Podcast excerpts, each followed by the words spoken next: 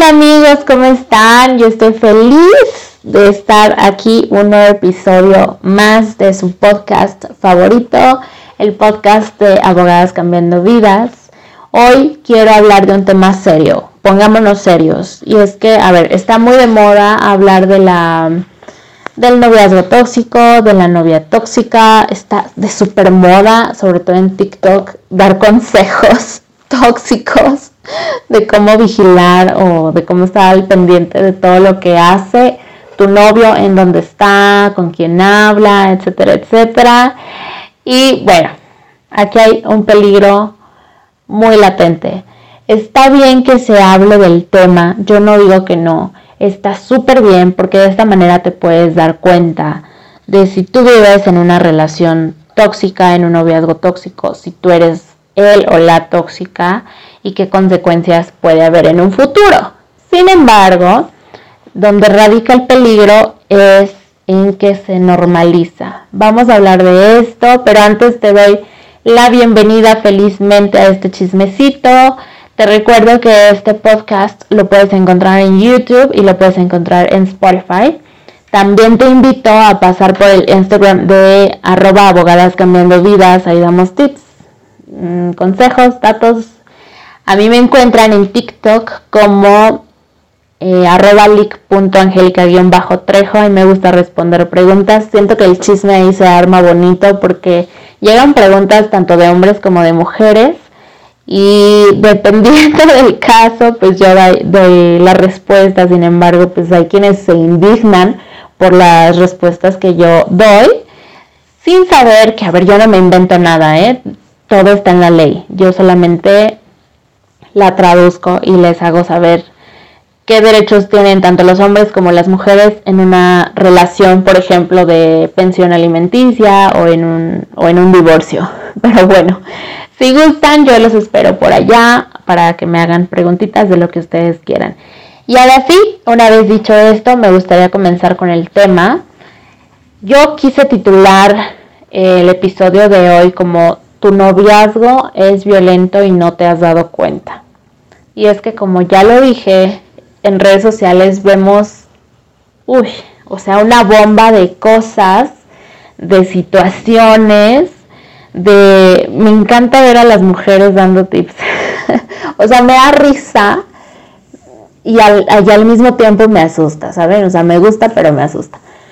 Eh, como ya dije, es, mm, está bien que se hable de estos temas, pero creo que el enfoque que, le están dando todo esto es, eh, es erróneo. Yo les voy a hablar desde el punto de vista como abogada y por qué pienso que está mal. Se habla de que el noviazgo es tóxico cuando evidentemente creo que lo principal, el punto principal, el foco rojo, lo que convierte a un noviazgo tóxico son los celos.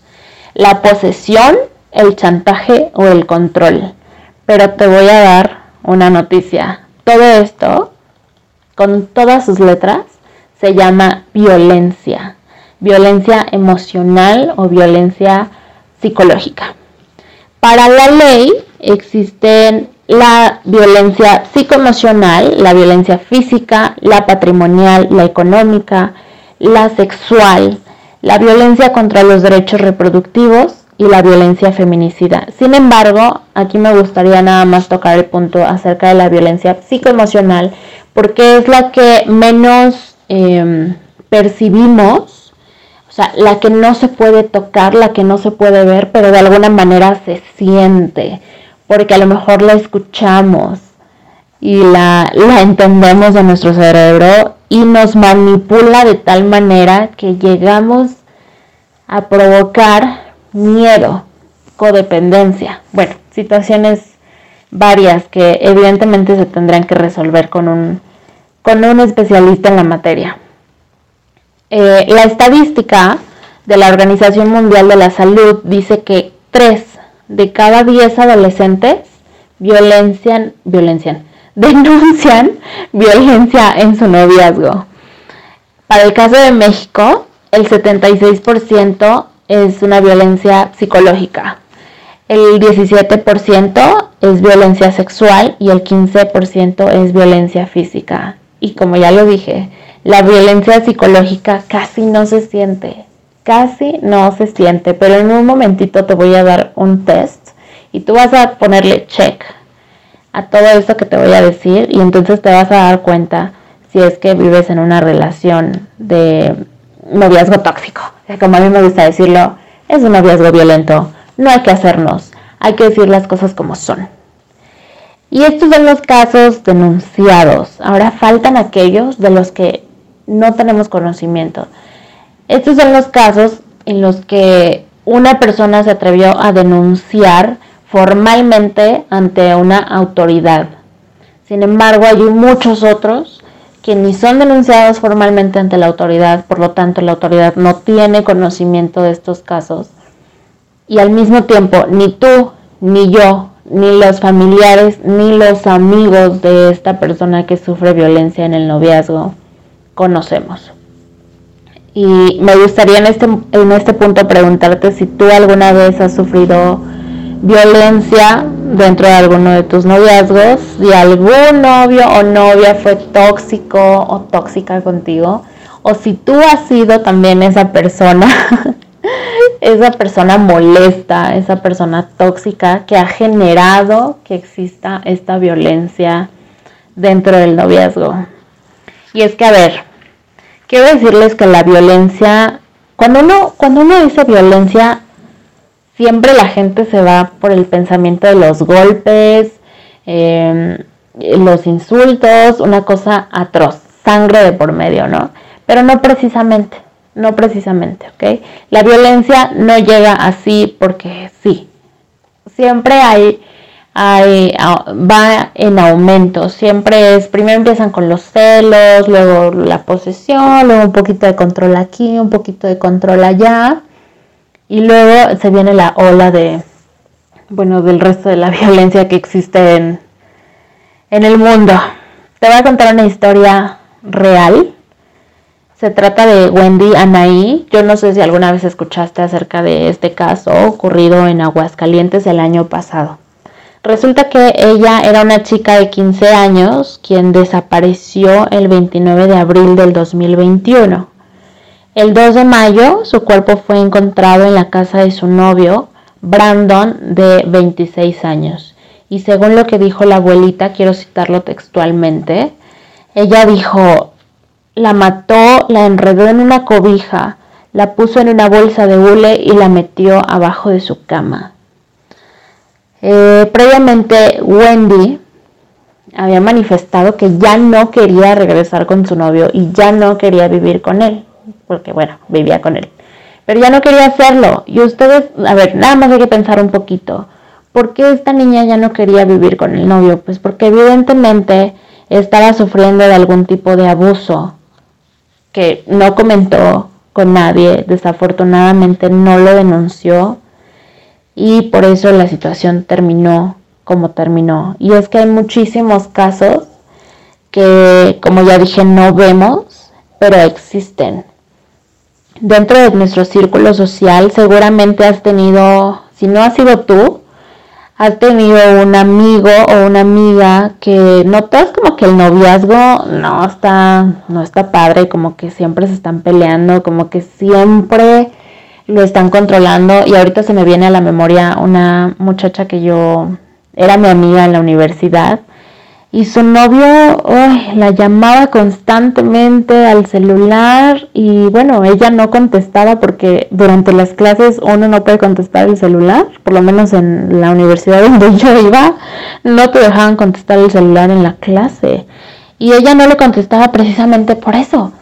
Y el novio se ponía súper intenso, ¿por qué no me contestas? Te he marcado no sé cuántas veces. Y a ver, la niña no se podía estar saliendo cada vez que el novio le llamara era una cosa que yo decía, ay, amiga, date cuenta, tu noviazgo no está padre.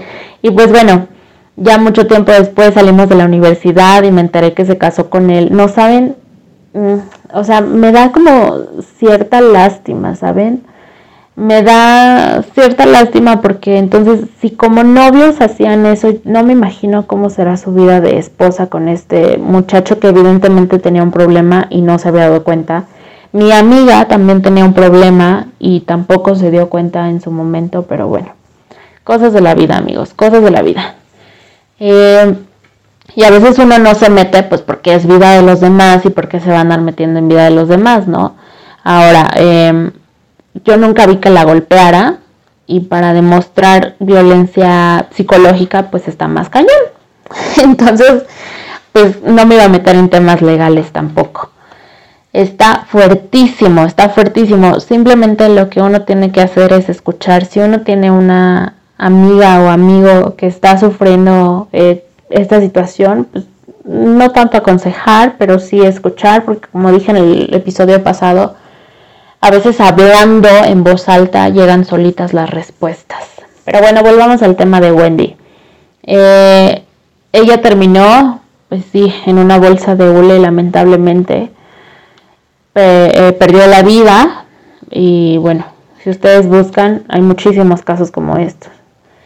Eh, los celos, un pequeño empujón, una broma hiriente, un poquito de control y pensamos que la relación es normal. Es tóxica, pero es normal porque es lo que vemos en redes sociales, es lo que me enseña TikTok. Yo no enseño eso.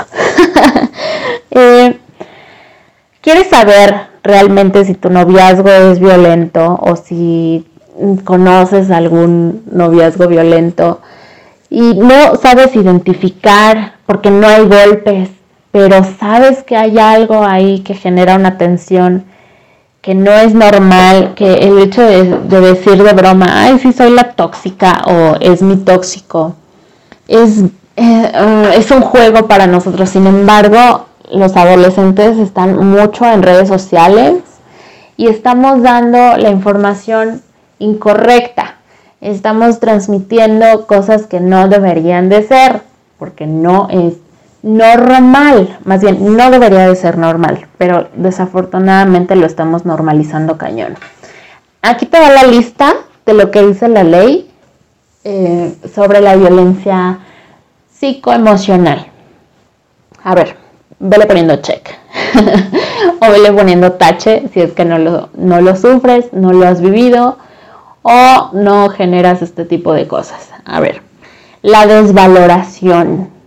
Cuando emites una opinión, una idea y definitivamente tu pareja te dice como, no, eso no, no, tú no sabes, no, estás mal. Y es algo que te hace sentir incómodo, ¿no? Incómodo o incómoda. Y entonces decides, mejor ya no decir nada, pues para qué das tu opinión, para qué das una idea, si al final te van a decir que lo que tú estás diciendo está mal. Eso es violencia psicoemocional. La intimidación, la, el control, el control sobre lo que haces, nuevamente sobre lo que dices, sobre comportamientos y sobre decisiones si tú un día quieres estudiar tal, ay, es que lo he visto. El, peor de los casos, el peor, lo peor del caso, perdón, es que lo he visto. Cuando alguien quiere controlar eh, acerca de los estudios de alguien, acerca de me voy a meter a la universidad y su pareja dice, no, no, porque entonces termino contigo. A mí una vez me pasó que yo llevaba las uñas pintadas en negro. Uy, no, qué horror. Me acuerdo y, me da como, como cierto coraje por, por el momento que viví y no lo supe solucionar. Porque a les voy a platicar la historia. Tuve un novio en la universidad, en el, era medio especial el muchacho, pero, o sea, todo era normal, todo era normal, ¿no? Un día llegué con las uñas pintadas de negro y él me dijo, ¿por qué traes las uñas pintadas de negro? Pareces tal. y yo le dije, pues no sé, me gusta. Las uñas normalmente me gusta arreglármelas, ahorita no porque están muy cortitas, siento que no tiene caso como pintármelas ni nada, pero bueno, el chiste es que yo me pintaba las uñas de colores casi todos los días y eso de ahí con las uñas pintadas de negro, él me dijo que parecía no sé qué, y me dijo claramente, si tú vuelves a pintarte las uñas de negro, entonces terminamos. Y dije, ok, sí, está bien, no me las voy a pintar de negro más. ¡Ay, qué horror y qué coraje!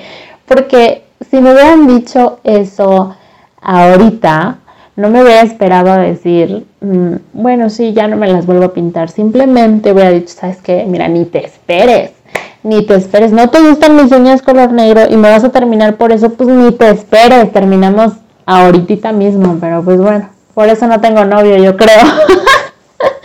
Porque así me... Así.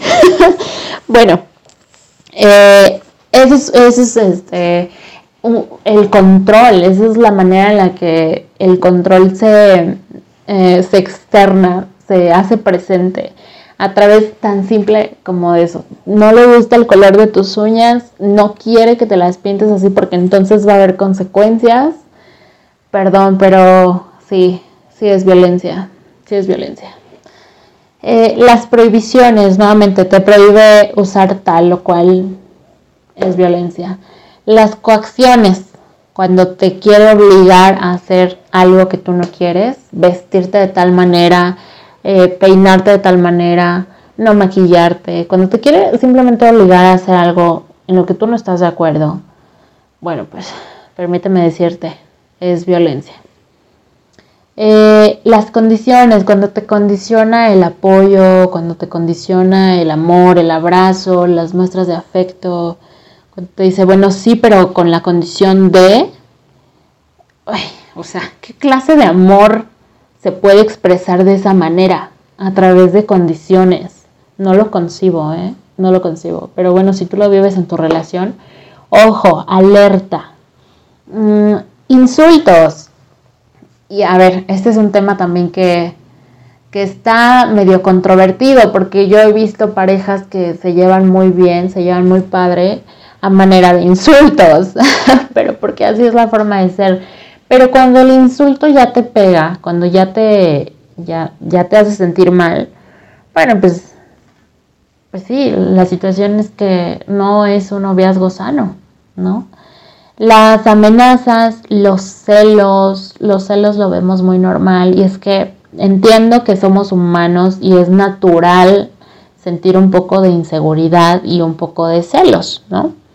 Sin embargo, cuando esos celos ya te afectan a ti como pareja, cuando la inseguridad ya no depende de, o sea, ya no, ya no se lo atribuyes a, a una sola persona, sino a los dos, ya claramente está afectando el noviazgo. Entonces, pues sí, es algo que te hace sentir mal, es algo que merma el sentimiento. Y evidentemente, pues es una relación violenta no hay de otra. El desdén, la indiferencia, cuando de plano te ignora, el descuido reiterado, el chantaje. Hay muchas mujeres chantajistas y no saben que están cometiendo un delito. Porque sí, o sea, si está en la ley, es un delito. Permítanme decirlo. Señor, señora. Las humillaciones, las comparaciones destructivas, cuando te dicen tu amiga se ve mejor. ¿Por qué te maquillas así? ¿Te están comparando con algo? Híjole, ¿qué te digo, amiga? Date cuenta.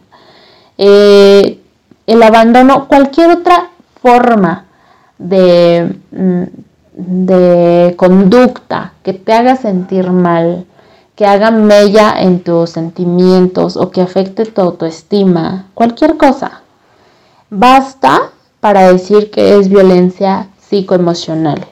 Y si tú lo quieres llevar a la, a la justicia, si lo quieres llevar a los tribunales, si lo quieres denunciar tal cual ante la autoridad, tienes que demostrarlo a través de peritajes psicológicos. Es por eso que mucha gente mejor no lo hace. Entonces, creo que eh, lo mejor que se puede hacer en estos casos es simplemente alejarse de una relación en donde mm, no, es, no es sano, no es sana la convivencia, en donde te hace sentir mal tan solo escuchar, en donde te hace sentir mal emitir una opinión o vestirte como te quieras vestir, porque a tu pareja no le parece lo que dices, lo que haces, cómo vistes, eh, prácticamente te quiere cambiar. Eh, eso no es una relación sana, como abogada te lo digo, es violencia psicoemocional. Me quise enfocar simplemente en este tipo de violencia porque es de la que menos nos damos cuenta y a veces es la que más nos hace daño, ¿no? Como que ahí pasa el tiempo y nos acordamos, como en mi caso me, acordé de este noviecito fastidioso y me da coraje porque debí de actuar de otra manera. Pero bueno, ya pasó.